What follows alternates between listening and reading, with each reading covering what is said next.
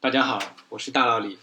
今天我们请来一位神秘嘉宾哦，一帮我一起来录节目，请他发个声音。啊，我自我介绍一下，大家好，我是大老李的呃小小姚，大家可以叫我小姚，一个神秘嘉宾，啊，好吧，OK， 乱录的神秘嘉宾。 OK，没问题。我们今天想跟大家聊一聊这呃有关密码学的问题，但今天我们只是入密码学的入门，我会先有两个小问题让大家开动脑筋哦。第一个问题，比如想要我问问看，如果我们现在在打电话，嗯然后我们又在想在电话里玩石头剪子布，嗯你觉得应该怎么个玩法？嗯，如果排除掉嗯不可以视频聊天的话，呃，只能通过电话来聊的话，那我最先想到的是，呃，我们在同一个约定、同一个时间点，同时说出我们要出的这个石头或者是剪刀或者是布，然后请第三方监听看我们谁赢了。 这是我能想到的你一还有个三办法。方通话，这可以啊群聊吗？那如果我我两个人都比较都比较坏的，然后都说不行，比如说我假设是什么一二三出，结果一二三嗯，谁都没出声，那你觉得这个情况是不是很尴尬？因为那那这个游戏连这点比对这这种参与的这种信任性都没有的话，这这个， 这是人性问题，那这不我是数学问题了我呀。我如果我告诉你有一个方法，就是能够很公平的玩，而嗯且是大家都没有任何争议的达到在电话里玩石头剪子布，嗯，你想不想听一下这个方法？啊，你可以说一下。啊，我来说，这个方法很简单，就是我们先假设石头剪子布，我用三个数字代替，嗯是零一二。嗯然后假设我跟你在打电话，然后我要跟你玩儿，然后我说嗯好，我现在出了，我出的是零一二里面哪一个呢？我出的是我妈妈的身份证最后一位数嗯除以三的余数。嗯，好了，我已经出好了，然后呢而且我我可以我出好了，而且我可以在事后嗯，马上把我妈妈的身份证复印件 传发张微信给你，但是你现在必须先告诉我你出什么，你可以直接告诉我石头剪子布。就在你发给我你妈妈这个身份证的同时，我必须把这个不东是西不用同时，这个妙方法妙在哪里？因为我我我们我已经出好了，而且我不需要同时。哎，可是我，可是不对啊！你如就是说，如果我知道你妈妈的这个这个号 码了，我自己把这个数学题给解出来了，那我告诉一个那肯定我比你大的数字，那我不就赢了吧？那肯定得是你，你先告诉我你你这个计算的公式是什么，然后我把我的告诉你，然后你你这个公式的必要条件就是你妈妈身份证这个事儿啊后发给我，这样才有。是我当然我能这么说，我是肯定知道你短时间内是不知道我妈妈身份证的最后一位啊就是数。嗯所以我也得要求你嗯迅速的告诉我你想出什么，我不能嗯说你隔一天再告诉我，那我不保证这一天会找我妈妈联系一下，说请你借用一下身份证，嗯那就我我就泄密了，对不对？对，所以我必须说我已经出好了，而且我可以用事后用我妈妈的身份证做一个保证，但是你必须很快的告诉我你想出什么。嗯，这个方法是不是很完美的解决了相对相对公正，相对公正？对，相对公正其实，如果我觉得用我妈妈身份证不安全的话，其实我还可以说，比如说用，比如说去年的今天上证指数的啊，这个指数，然后但是你也得马上告诉我，因为我不排除你马上上个勾勾， Google 去搜对，把这个对指数搜出来，对不对？对。 所以这个方法是很多的，这可以应用在哪里呢？这应用的方法很多啊，比如说我跟你，要呃，拍一个东西，对我们两个人，一个买一个卖吧，但是我们都不想先先开价买。我也想买东西，但我说你先出个价，嗯嗯，如果说你你是卖东西的，我你说也也让买家先出价，那嗯双方都很尴尬。你也不能说啊一二三同时出价，这就是一个很典型的应用啊。我们生活中可能有经常会有这种情况，就是我们要交换交换一个信息，嗯但是我们又不想先透露出这个信息，因为我们嗯怕对方拿到这个信息之后，他修改我的修改我出出出信息的那个内容了。嗯所以这个这种方法就是不是就是它的应用呢？就比较公正。比较公正。嗯对，其实你仔细考虑一下，这个东方法的用处还是相当多的。嗯，我们现在聊另外一个问题啊，也是一个很有意思的问题啊。我现在问问看，你有没有兴趣知道你们部门的平均工资呢？想知道啊，这涉及到年终奖嘛，对不对？那但是你们肯定没有人愿意直接把自己的工资公开出来，对不对？那肯定啊，这是隐私问题，这每个人都不能问。是。嗯，那我们有没有一个方法能够知道部门的平均工 资，然后又不又不告诉任何人我自己的工资数额呢？你想不想知道这个方 法？跑去问财务是吧？ 好 但财务肯定他啊有但手是不能不能说，他有这个守则的，对对不对对？我是财务，我也不敢说呀，就对刨吧？去所有这一系列的假设，啊对对有什么方法呢？啊，那我让你听听看这个方法行不行啊？嗯假设我们俩是一个部门的，然后嗯可那我们两部门肯定不止两个人，比如说是十个人。嗯那比如说，大家先选我开始吧。那我就把我自己的工资去加上一个随机数，比如说我现在工资是八八八八，嗯然后我加上一个随机数是，比如一万吧。嗯那我就把八八八加上一万，嗯告诉你嗯想想要，然后你得到的数字就是一八八八。嗯，但这个数字我可以告诉你，不是我的工资哦，对只。是我的工资加上了一个随机数得到一八八八。嗯，所以你还是不知道我的工资。第二个人是不知道第一个人加的随机数是几的。当然，这个数字嗯对我来说太重要了。嗯嗯对，是然后小姚，你得到了这个数字之后，你可以把你你自己的工资再加上一八八八，嗯告诉下一个人。嗯你是不是觉得这样？你你应该没有心理障碍吧？因为你把你的工资加上去，你可以跟下一个人说，这个数字是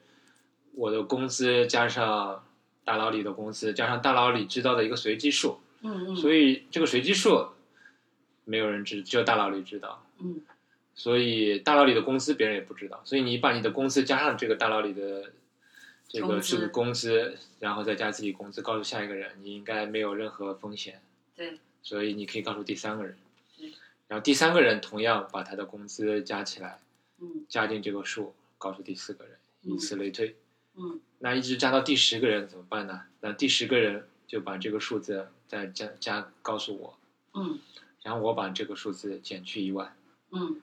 你看是不是很完美的得到了我们部门的所有人的工资总和？然后我除以十，然后我可以很开心的告诉大家，我们的工资是某某某某。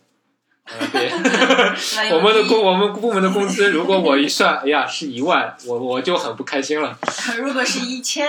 如果一千，我就心里很 happy 了 happy，但我很怀疑某个人在里面说谎嗯。对，啊，但不管怎么说，这个流程，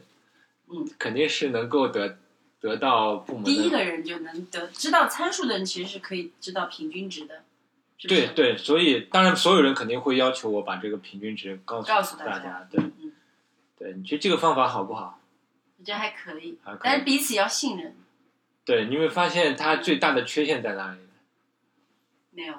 没有缺陷。其实有一个比较大的缺陷，就是它如果有一个人有两个人串通起来，比如我大佬李跟第三个人串通起来，小老 C，小姚老师， 对，然后这时候你小姚你的工资是不是就暴露了？因为我可以问一下第三个人，哎，那个小姚告诉你的那个数字是多少？啊对，然后我因为我也知道我告诉你的数字是多少，所以我只要把你告诉第三个人的数字减去，减去我告诉你的数字就是你的工资了，对不嗯，对？其实这里面循环的链条里面，只要任何相邻相隔一个人的两那两个人串通起来，就可以得到基数或者就偶数啊，就可以得到当中那个人的工资。工资了，对不对？嗯所以这样保密系数呢，虽然是达到保密效果，但是它的那个风险就是漏洞很大，漏洞还是相对比较大。嗯所以我们能不能稍微改进一下这个方法？我们能够做到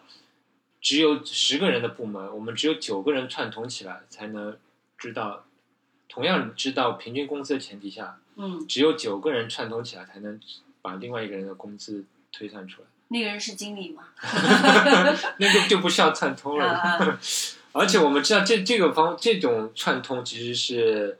呃，我们已经是安全的极限了。因为正常情况下知道工平均工资的话，如嗯，果十个人，那如果九个人串通，那第十个人的工资必然是暴露的。对，所以这已经是安全的极限。所以如果我们有一种方法能达到这个安全极限，它应该就是相当完美的。嗯那你觉得有没有一种简单的改进嘛？比如上一种方法稍微改进一下，就达到同样的效果？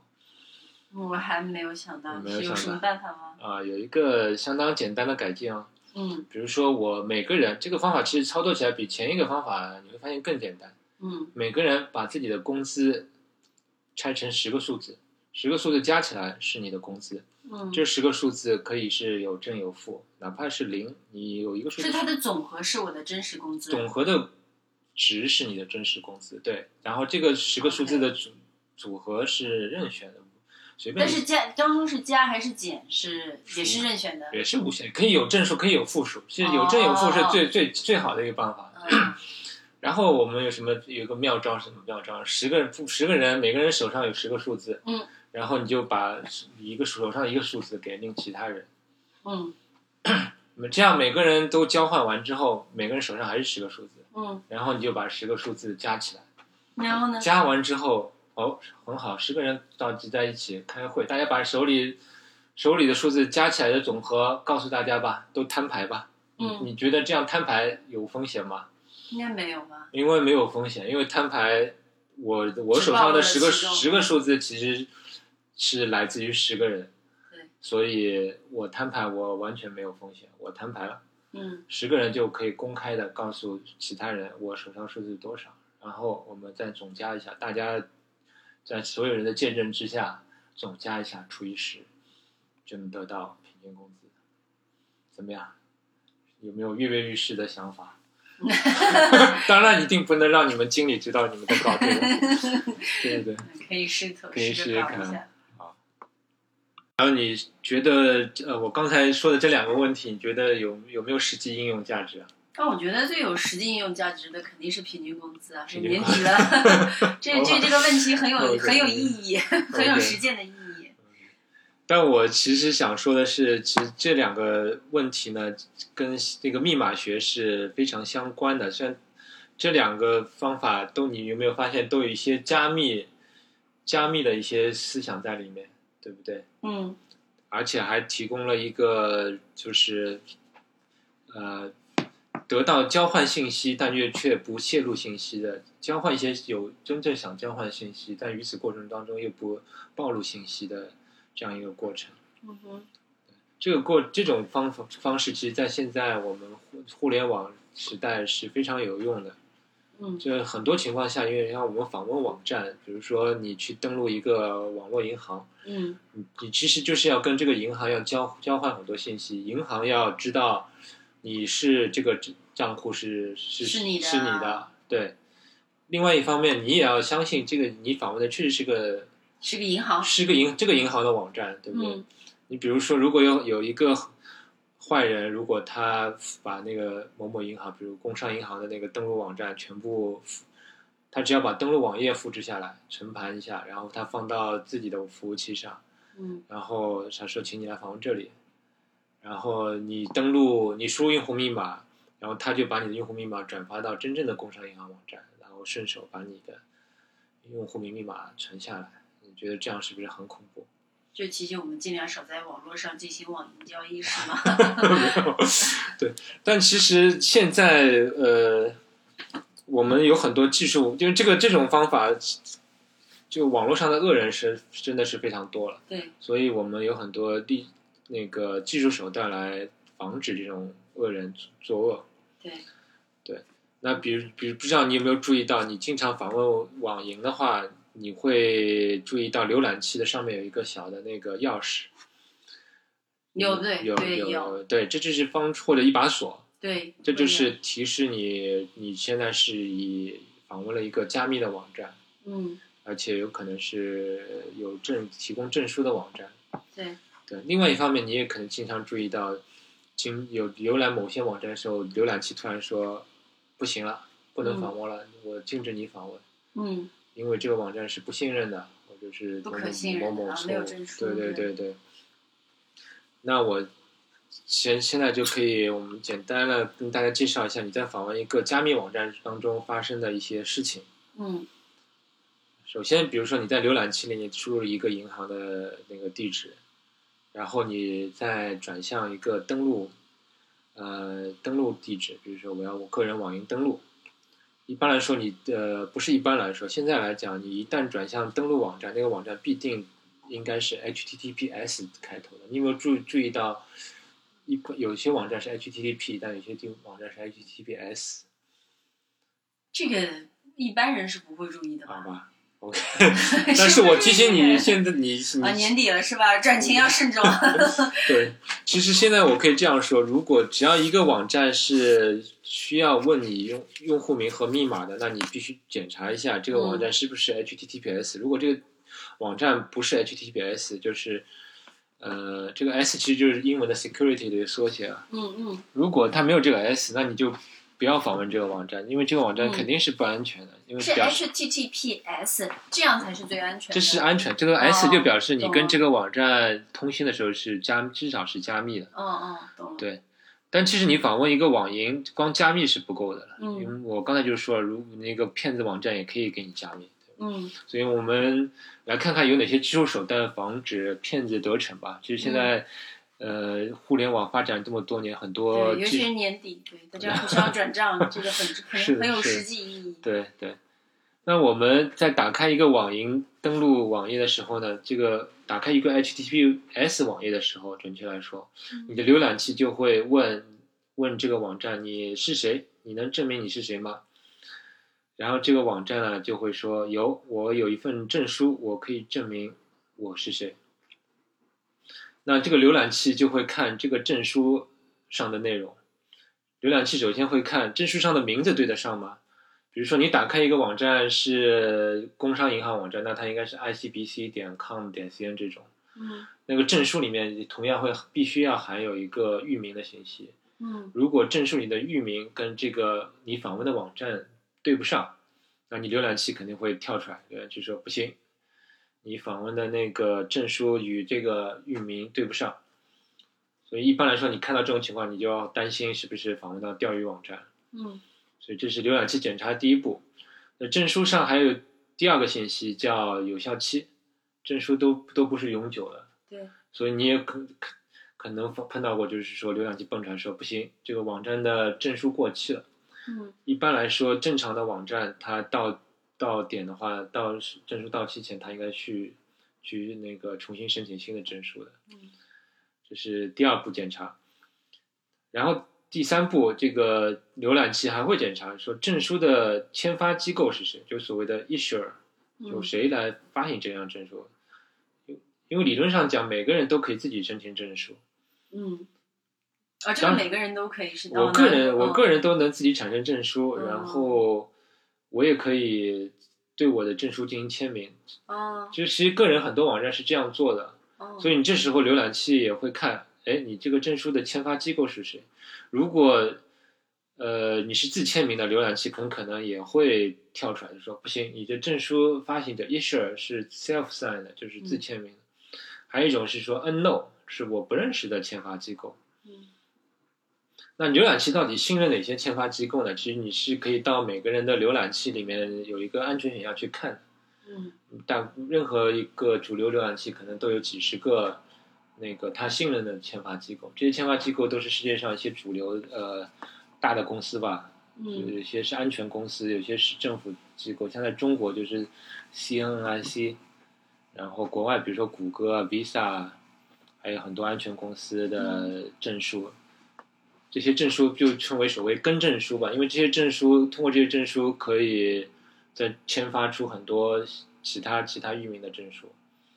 所以你也听得出来，这些证书是相当重要，也是相当呃值钱的，因为你去向这些机构申请证书的话，就是说，比如要我付费吗？当然付钱钱付费还啊相当，这个可以说是无一本万利。嗯所以这你也可以想象，为什么那么多公司都想自己出浏览器嘛？因为自己出浏览器，我可以把自己公司的证书作为一个被信任的那哦个签发机构，哦然后懂了懂了我就可以收钱了，对吧？就对，你可以问我，问是问我来要证书了，所以这就是一个很大的生意。嗯那不管怎么说，就是你的浏览器还会帮你检查这个证书的签发机构是谁。如果签发机构不信任，那你这浏览器还是会给出警告。嗯那你前面检查过名字对得上，有效期是有效，签发机构也也信任了，嗯那浏览器还可是不是可以信任这个网站了呢？还不行，还不行。 为什么还不行？因为还要会检查浏览浏览器现在还会检查，就你的加密方式安全吗？嗯因为证书里面其实是还会有一个信息，就是说我的证书，呃，支持哪些哪几种加密方式？其实我们加密加解密的方式也有非常多。像这我就们涉及到密码学了吗？当然是叫密码学啊嗯。你比如说，如果我们加密的方式就像前面玩石头剪子布那样，那你肯定认为还是不安全啊，对吧？嗯对对，所以还会检查。现在特别是现在那个黑客的技术越来越强，黑客的那个破译的手段。破译的手段，它能动用的资源也越来越强，嗯所以有些老的加密的方法就会慢慢淘汰，嗯新的加密方法会出来。嗯所以浏览器在更新的时候，它也会说我会淘汰一批老的加密方法。嗯但如果你的流、你的网站、你的证书只支持老的加密方法，那么它会拒绝拒绝这种证书。哦，他会拒绝新的。对，它。会跟你说你的证书不支持我的那我加们密。嗯哦要浏览器实时更新吗？还是用呃，这是网这是网站的开发者要更新，哦，对我们网站本开身用户是没有办用法户操作的是，嗯，用户是没有就用不着太在意这个事情。 OK，对好，最后这一步达成之后，那才开始真正的我们可以交换信息了。就前面其实只是用，只是服务器在证明我是谁，你可以相信我嗯啊。浏览器经过那么多检查，终于可以相信这个网站是它所声称的那个网站。然后呢，就是后面就是涉及到一个密码学的一个最基本的加密方法，就是非非对称密钥的那个加密，就是有公钥、私钥这些东西。就是说我先今天我们只是密码学入门嘛，所以我可以简简嗯只是简单解释一下。对就接下来就比如说服务器会说，我们先交换一下公钥，公所谓公钥就是可以公开的密钥了，就是这个你可以放心的公开。但是每个公钥还有一个配对的私钥，其实它的原理就是说，用公钥可以去加密信息，嗯然后用私钥才可以解密信息。但是你你的私钥就是绝对保密的，你的公钥是可以随便公开出来，但是你的私钥一定要保护好。嗯哼那刚才这个网站访问的过程中中就会产生，就是说我们交换一下公钥，然后我们就交换一下公钥，然后那个网站是会说我有一个新的那个密钥给你，这个密钥就是用来我们后续这次绘画当中用来通信的密钥了。然后我客户呃，就浏览器拿到这个新的密钥，说我我能解密了，然后我把这个新的密钥用你的公钥加密，然后你解密试试看。然后服务器说，嗯，我也解密了，那我们已经达成了一个协议，啊，最终那么我们就可以开始说话了。其实这个过程就是所谓的叫握手过程，就是两个人像握手认识一下，我们先握握手认识 how are you 之类的，然后我们 交换一下名片，然后呢然后交换一下密钥，交换一下我们将来将怎么说话，用什么加密的方法说话，嗯哼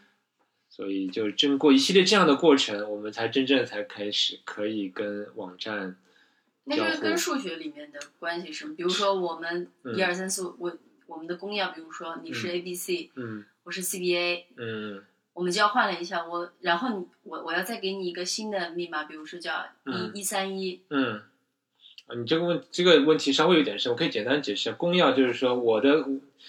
你有一个新的密码，但是你的新的密码是先用我的公钥加密告诉我，哦对，然后我我只有我的私钥能看到这个密码，哦哦，对，所以是这排除哦了第三方来看吗？，对这是排除法，这就是 OK 非对称加密的一个很很大的特点。嗯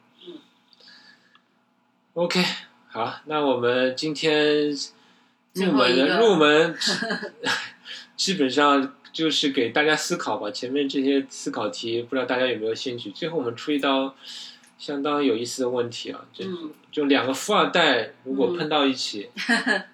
然后谁都不服气，谁都觉得自己比对方有钱，嗯但又不想告诉对方我自己具体有多少钱。嗯